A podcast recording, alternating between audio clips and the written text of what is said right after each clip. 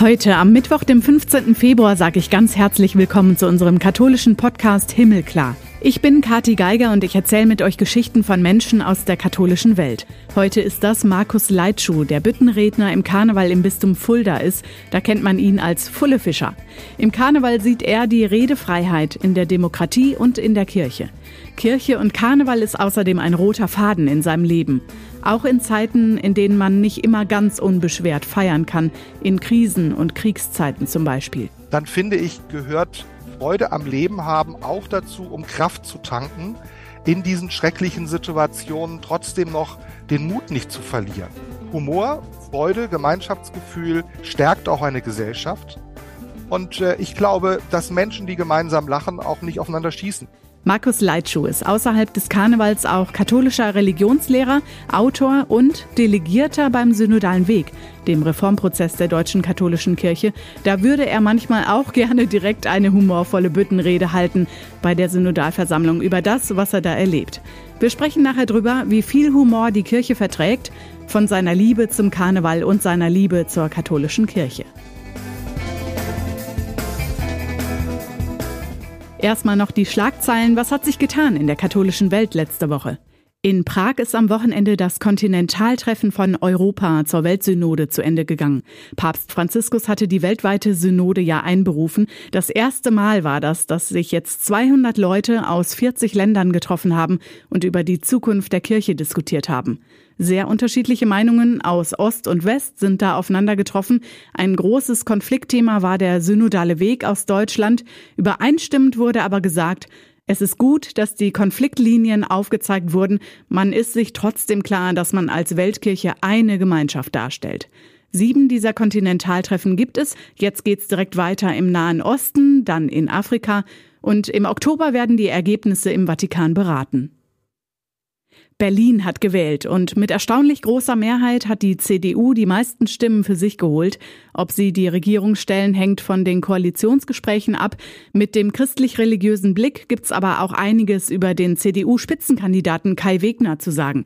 Der hat zum Beispiel das umstrittene Kuppelkreuz auf dem Berliner Schloss verteidigt und spricht sich für ein weitgehendes Verbot religiöser Symbole und Kleidung an den Schulen in Berlin aus. Egal wer neuer regierender Bürgermeister wird, der evangelische Bischof von Berlin, Christian Stäblein, bezeichnet die gelungene Wiederholung der Wahl auf alle Fälle als einen Sieg für die Demokratie. Und das Bistum Essen hat gestern am Dienstag seine Missbrauchsstudie vorgestellt, die über drei Jahre erarbeitet wurde. Von 225 Opfern ist die Rede, 75 Prozent davon waren männlich. Interessanter ist aber der Ansatz der Studie, die nicht juristisch oder historisch, sondern soziologisch an das Thema Missbrauch herangegangen ist. Was sind die Gründe und was kann man dagegen unternehmen? Die Macherinnen und Macher sprechen zum Beispiel davon, dass es gar keine richtige Definition von sexualisierter Gewalt gibt, dass Begriffe wie Prävention, Intervention und Aufarbeitung durcheinandergeschmissen werden, aber auch, dass zum Beispiel Gender- und Inklusionsaspekte völlig ignoriert werden. Alles das müsse angegangen werden, wenn man die Ursache für Missbrauch bekämpfen wolle.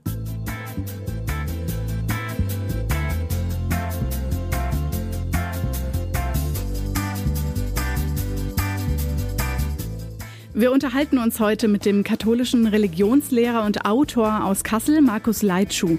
Er sitzt auch im Zentralkomitee der deutschen Katholiken, dem ZDK, im Katholikenrat des Bistums Fulda und wird von da aus entsendet zum Reformprozess der katholischen Kirche, dem synodalen Weg. Aber da kommen wir gleich nochmal ganz in Ruhe und entspannt in die Details. Hallo, Herr Leitschuh, herzlich willkommen. Ich grüße Sie. Hallo aus Kassel. Aus aktuellem Anlass, morgen beginnen die Jeckentage in den Karnevalshochburgen wie Düsseldorf, Köln, Mainz. Die kommen uns da zumindest als erstes in den Kopf. Bei Ihnen im Bistum Fulda hätte ich es jetzt nicht als allererstes vermutet, aber Sie sind auch im Karneval aktiv. Als Fullefischer in Kassel und im Hörfunk. Was bedeutet der Karneval Ihnen? Das ist zum einen eine Kindheitserinnerung an meine Kirchengemeinde. Zur damaligen Zeit gab es tatsächlich noch einen Gemeindekarneval und da waren unten die Jugendlichen und die Kinder getrennt und die Erwachsenen und es gab richtige Büttenreden. Der Pfarrer machte eine, die Pfarrsekretärin, der Pfarrgemeinderatsvorsitzende und der war tatsächlich in einem Karnevalsverein Präsident und hat mich dann irgendwann gefragt, nachdem wir ein, zweimal zusammen beim Gemeindekarneval aufgetreten waren, äh, willst du nicht dort auch im richtigen Karnevalsverein ja, mit dabei sein. Und dann haben wir ein Zwiegespräch gemacht äh, als zwei Fischer und daraus ist dann diese Rolle des Fulle-Fischers erwachsen. Also Kindheitserinnerung. Ich sage jetzt auch mal an die gute alte Zeit, als die katholische Kirchengemeinde auch in Kassel noch, ähm, die ja viele althergebrachte Dinge hatte, wo man noch einen eigenen Pfarrer in jeder Pfarrei hatte, die eigene Pfarrsekretärin, äh, pastorale Mitarbeiter und tatsächlich viele, viele Kinder. Im äh, Hessischen Rundfunk werden Sie auch auftreten. Die Karnevalstage sahen in den vergangenen Jahren wegen der Corona-Pandemie anders aus. Jetzt wird wieder gefeiert. Wie sieht die Session 2023 im Bistum Fulda für Sie persönlich aus? Wir haben tatsächlich sehr unterschiedliche Hochburgen, also die Fulderer und auch die in Fritzlar, das sind die alten katholischen Hochburgen auch und die feiern sehr viel Straßenkarneval auch. Da gibt's die großen Umzüge, das gibt's in Kassel so nicht. Wir haben einen kleinen, bescheidenen Rathaussturm am Karneval Samstag. Wir machen viel Saalkarneval und da vor allen Dingen Tanz. Ich bin da als Büttenredner immer noch irgendwo auch eine, eine Besonderheit, zumal als politischer Büttenredner. Viele nehmen dann doch irgendwelche Bücher und äh, schreiben nicht selbst. Ähm, wir haben durch die Corona-Pandemie sehr viel digital auch erlebt und gemacht. Die Orden wurden am, an der Hauseingangstür überreicht an die Mitglieder und so. Und wir sind ganz dankbar und froh, dass jetzt tatsächlich so eine Art Normalität eingetreten ist. Es gibt wieder richtige Sitzungen, es gibt wieder richtige Treffen. Und das war aber alles nicht lange klar. Wir wussten gar nicht, schaffen das die Tänzerinnen und Tänzer zu trainieren und äh, das zu erleben, dass man so im Gemeinschaftsgefühl diese Corona-Krise überwunden hat und jetzt wieder Auftritte hat, wieder Publikum hat, das ist schon was ähm, Besonderes. Auch wenn die Zeiten immer noch nicht normal sind, Stichwort Krieg, äh, darauf muss man auch eingehen, gerade als politischer Büttenredner. Das beschäftigt uns natürlich nach wie vor. Genau, das machen wir gleich auch noch. Wie geht das zusammen, so in diesem, in dieser schweren Zeit gerade dann trotzdem feiern zu können, lustig zu sein? Aber das Stichwort Gemeinschaft, klar. Also Karneval ist nichts anderes, als dass wir gemeinsam lachen, gemeinsam feiern können. Äh, vielleicht auch darüber lachen, was Sie da auf die Bühne bringen. Der Humor bzw. der Karneval an sich gehört ja unweigerlich auch zur Kirche. Warum? Warum für Sie? Die Bütsch, das umgedrehte leere Weinfass, dieses alte Symbol, ich glaube, es kommt aus der Mainzer Gegend, da gab es dann diese große Redefreiheit. Und diese Redefreiheit war die Redefreiheit vor dem weltlichen und vor dem kirchlichen Herrscher. Ich habe ähm, ein bisschen nachrecherchiert, woher kommt das alles. Und es gab auch immer ein, ein Kinderprinzenpaar und es gab auch einen, ein, ähm, jemand, der den Bischof dann quasi imitierte. Ja, also man hat nicht nur äh, Prinzenpaar als Herrscherpaar, eben auch der Kurfürst und auch eben der Bischof wurde dort ähm, zur Schau gestellt, wurde mit einer Person ja äh, imitiert. Und diese Redefreiheit, das ist ja etwas ganz Besonderes in unserer demokratischen Gesellschaft, manchmal auch in Vergessenheit geraten. Aber auch kirchlich alles sagen zu dürfen und auch demokratisch alles sagen zu dürfen mit Humor ist nochmal eine Besonderheit. Ich glaube immer, wer Humor versteht, der will auch hinhören und der will auch zuhören und der äh, freut sich eigentlich auch, wenn etwas überspitzt wird. Für mich ist das eine richtig katholische Angelegenheit, dass man diese Bütt hat und dass man sein Mikrofon hat und äh, Menschen zum Lachen bringen will. Ähm, das ist ja ein Lachen, was nicht auslachen heißt, sondern das will ja zum Mitlachen anregen. Für mich ist ein mhm. großes Vorbild dieses Derblecken in München in der Paulaner Brauerei. Wer da nicht in der Büttenrede vorkommt und wer nicht auf äh, sozusagen imitiert wird, der regt sich ja hinterher eigentlich auf, weil den gibt's dann eigentlich gar nicht. Und das finde ich auch schön, dass man über Humor nicht nur zum Lachen bringen kann, sondern vielleicht auch ähm, nachdenkliche Themen anstimmt.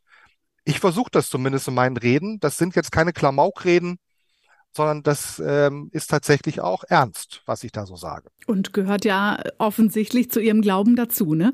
Wie gehen Sie damit um? Sie haben es gerade selber schon gesagt. Der Krieg in der Ukraine ist weiterhin Thema, beschäftigt uns jetzt beinahe seit einem Jahr. Die Jeckentage in dieser Zeit gerade gehen einher mit schrecklichen Meldungen, auch zum Beispiel den Erdbeben in der Türkei und Syrien. Kann man, können Sie da unbeschwert feiern? Wir haben da in Nordhessen auch besondere Erfahrungen gemacht. Es gab schon mal bei einem Karnevalsumzug hier ähm, kurz vor Rosenmontag ein schreckliches Attentat oder einen Unfall, der sich hinterher so dargestellt hat. Wir haben den das Attentat auf Walter Lübcke hier in Nordhessen gehabt, unseren Regierungspräsidenten, der sehr oft auch Gast im Karneval war und natürlich auch die großen Krisen, ich weiß noch Irak damals, wo ja auch Karneval ausgefallen ist. Die Frage, kann man feiern, darf man auch öffentlich feiern, stellt sich doch eigentlich jedes Jahr. Und sie stellt sich bei jeder Krise. Und wenn nicht eine so ganz direkte Betroffenheit ist, wie eben wenn im Nachbarort ein solches, ein solcher Unfall, ein solches Attentat bei einem Faschingsumzug ist, ähm, dann finde ich, gehört Freude am Leben haben auch dazu, um Kraft zu tanken, in diesen schrecklichen Situationen trotzdem noch den Mut nicht zu verlieren. Ich würde da immer tatsächlich trennen zwischen der individuellen Betroffenheit vor Ort. Dann kann man manchmal auch nicht feiern und dann musste auch bei uns schon Karneval ausfallen und natürlich Corona war auch so ein Thema. Aber Humor, Freude, Gemeinschaftsgefühl stärkt auch eine Gesellschaft. Und äh, ich glaube, dass Menschen, die gemeinsam lachen, auch nicht aufeinander schießen. Und ähm, von da ab kann Humor auch dazu beitragen, dass wir als Gesellschaft zusammenwachsen, wieder zusammenwachsen, womöglich auch an einigen Stellen. Ein ganz wichtiger Im Karneval, Punkt, ich, ja, ja. Im Karneval kommen alle zusammen. Da kommen Leute, die haben sich impfen lassen und nicht impfen lassen und da Maskenverweigerer und Maskenfans, und die feiern jetzt wieder gemeinsam und hören sich aber womöglich auch in Büttenreden ein bisschen selbstkritisch dieses Thema an. Das finde ich ganz demokratisch und ganz gut. Jetzt sind Sie natürlich nicht nur im Karneval unterwegs und erst recht nicht das ganze Jahr, sondern sind Rallye-Lehrer, sind Autor, haben schon viele Bücher veröffentlicht. Sie engagieren sich darüber hinaus auch sehr sozial, politisch und eben auch kirchlich. Wie kriegen Sie das alles unter einen Hut? Ja, manchmal auch vielleicht nicht. Ähm, also ich werde auch älter und ich merke die Energie, äh, die war tatsächlich ähm, vor 20, 30 Jahren noch äh, stärker. Aber vieles verbindet sich ja. Also wenn man so manchmal beim synodalen Weg sitzt, kommen einem auch ganz gute Ideen für eine Büttenrede, die man am liebsten sofort halten würde. Aber das passt dann im Rahmen nicht. Und umgedreht äh, hat natürlich Religionsunterricht auch was damit zu tun, wie ich Kirche erlebe in der eigenen Kirchengemeinde, aber auch bei synodalen Wegen oder Sitzungen. Von da ab, Sie finden immer so einen roten Faden in meinem Leben und auch in meinem Engagement. Und da spielt das K eine große Rolle. Der Karneval, die Kirche, auch die Küche manchmal, weil ich ganz gern koche und esse. Sie sind Mitglied sowohl des ZDKs, also Zentralkomitees der deutschen Katholiken, als auch der Synodalversammlungen beim Synodalen Weg, haben Sie gerade schon angesprochen, wo man dann jetzt nicht gerade büttenrednerisch das verarbeiten kann, was passiert, aber vielleicht doch manchmal Humor an den Tag legen muss. Bei dem wird überlegt, wie es mit der katholischen Kirche in Deutschland weitergeht in Zukunft. Vom Katholikenrat des Bistums Fulda sind Sie daran beteiligt und im März geht der synodale Weg in die vorerst letzte Runde. Mit welchem Gefühl gehen Sie dahin? Wenn ich das so richtig wüsste man muss ja jeden Morgen seine Gefühlslage irgendwie momentan auch neu sortieren, wenn man äh, in die Zeitung schaut oder online, was denn aus dem Vatikan wiederkommt oder welcher Brief irgendwie wenige Tage vor Weihnachten von Bischöfen an den Vatikan geschrieben werden. Klammer auf, ich habe mich echt gefragt, haben die nichts Besseres zu tun? So ein paar Tage vor Weihnachten müssen die nicht ihre Weihnachtspredigt schreiben? Ist das nicht wichtiger? Aber das nur so in einer Klammer gesagt, auch durchaus kabarettistisch. Ähm, also ich, meine Gefühlslage kann sich in einer Woche schon wieder geändert haben, wenn der Papst vielleicht was ganz anderes gesagt hat. Momentan ist große Verunsicherung. Ähm, und meine Verunsicherung ist gar nicht, was der Papst sagt. Meine Verunsicherung ist die Reaktion, die wir daraus machen. Also was bedeutet das denn eigentlich? Was bedeutet es auch für Menschen, die überlegen, ob sie aus der Kirche austreten, wenn sie das ähm, so mitbekommen? Verlieren die die Hoffnung, dass kleine Reformen überhaupt noch gewollt sind und möglich sind. Denn dass sich etwas ändern muss, das ist doch vielen Leuten schon seit vielen Jahrzehnten klar. Ich war mal der Jüngste im Katholikenrat im Bistum Fulda und habe damals gedacht, Mensch, jetzt kannst du was verändern und ich bin jetzt irgendwie seit 30 Jahren da drin und frage mich immer noch, ja, können wir überhaupt was verändern, wenn es um so Kleinigkeiten geht, ja? Also ich verstehe Menschen, die sagen, wir wollen das Frauenpriestertum.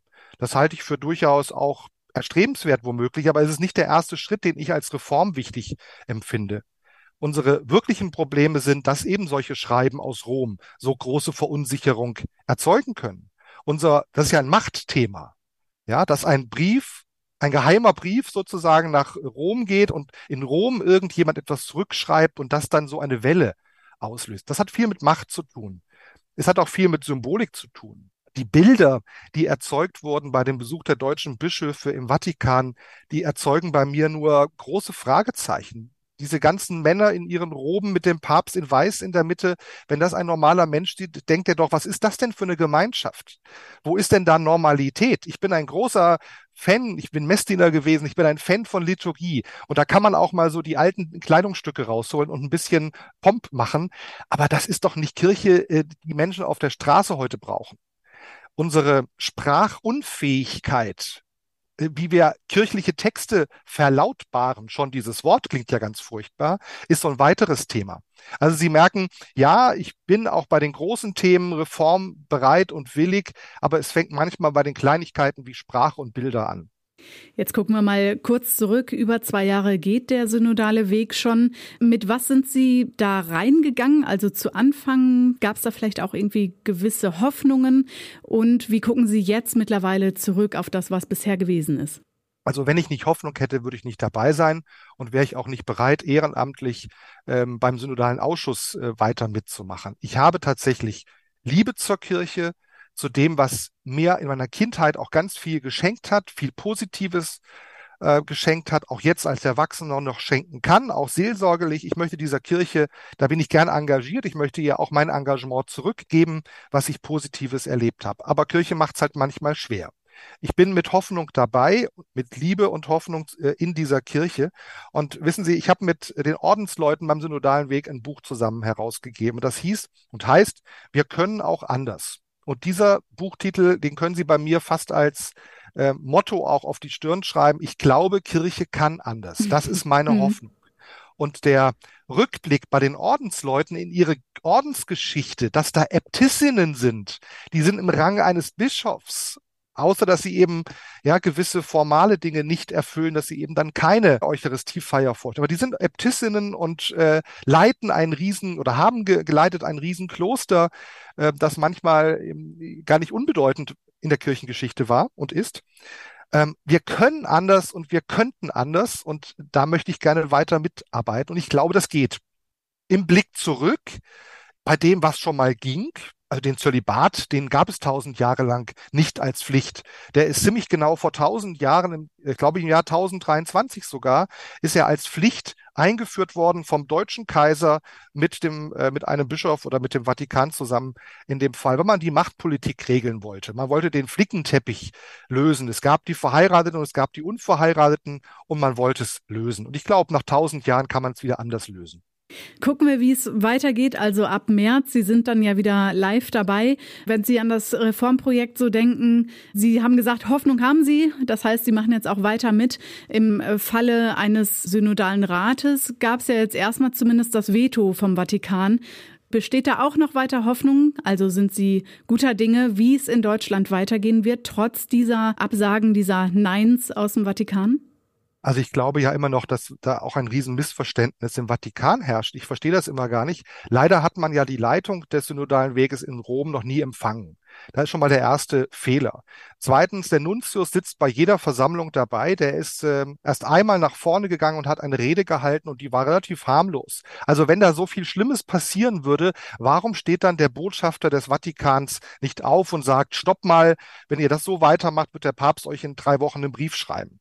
Da, ich kann es mir gar nicht vorstellen, dass die Realität im Vatikan ankommt, wenn man die Sitzungen live verfolgt da ist natürlich viel auch an Politik zu spüren. Ja, das ist eine demokratische Versammlung. Abstimmungen provozieren manchmal auch Überspitzung. Ich bin auch nicht mit allem zufrieden, wie das da äh, vor sich geht.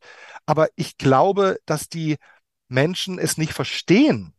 Die Menschen verstehen nicht, warum kommt ein Brief und was darf dieser Brief jetzt verhindern?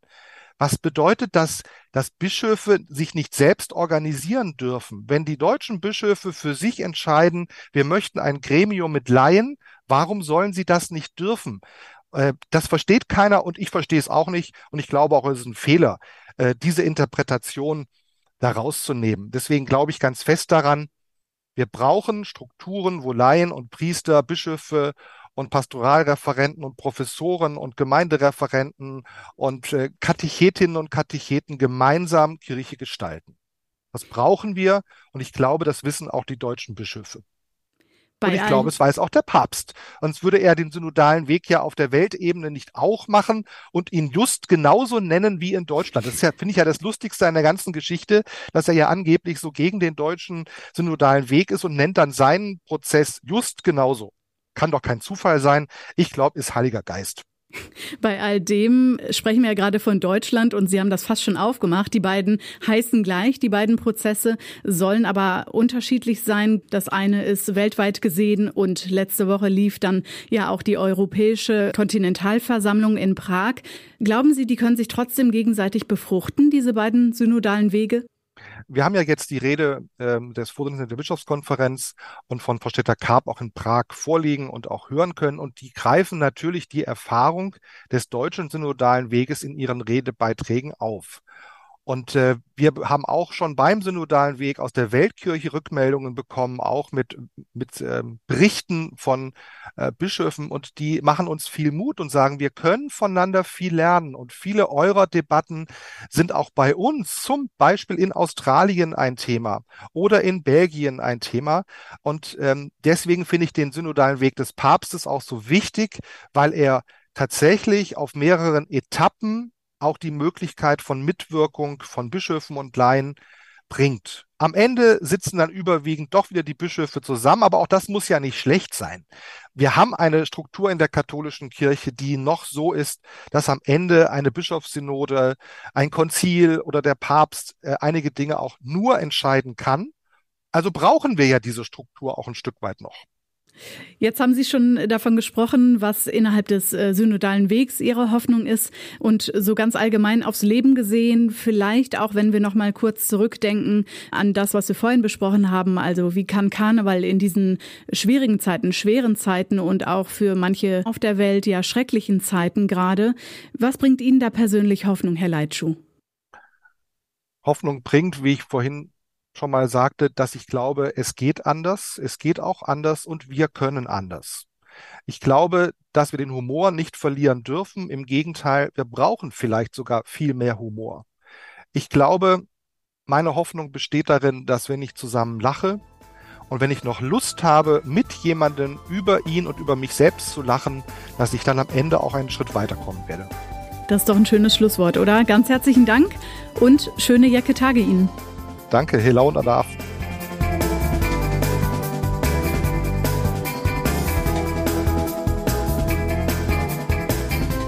Himmelklar, unseren Podcast könnt ihr auf allen Plattformen finden, wo ihr auch sonst Podcasts hört. Oder ihr guckt mal auf himmelklar.de vorbei, da gibt es noch einige andere spannende Gespräche, zum Beispiel mit einem Bestatter zum Thema Karneval, Christoph Kuckelkorn, zum 11. im 11. in der 66. Podcast-Folge. Renato Schlegelmilch hat für euch die nächste Folge am kommenden Mittwoch mit Sally Azar, der ersten palästinensischen Pastorin im Heiligen Land, ganz frisch von der evangelisch-lutherischen Kirche in Jordanien und dem Heiligen Land in einer Zeremonie ordiniert in der Erlöserkirche in Jerusalem. Sie ist übrigens mehrsprachig aufgewachsen, spricht also Deutsch. Ich bin Katharina Geiger. Macht's gut!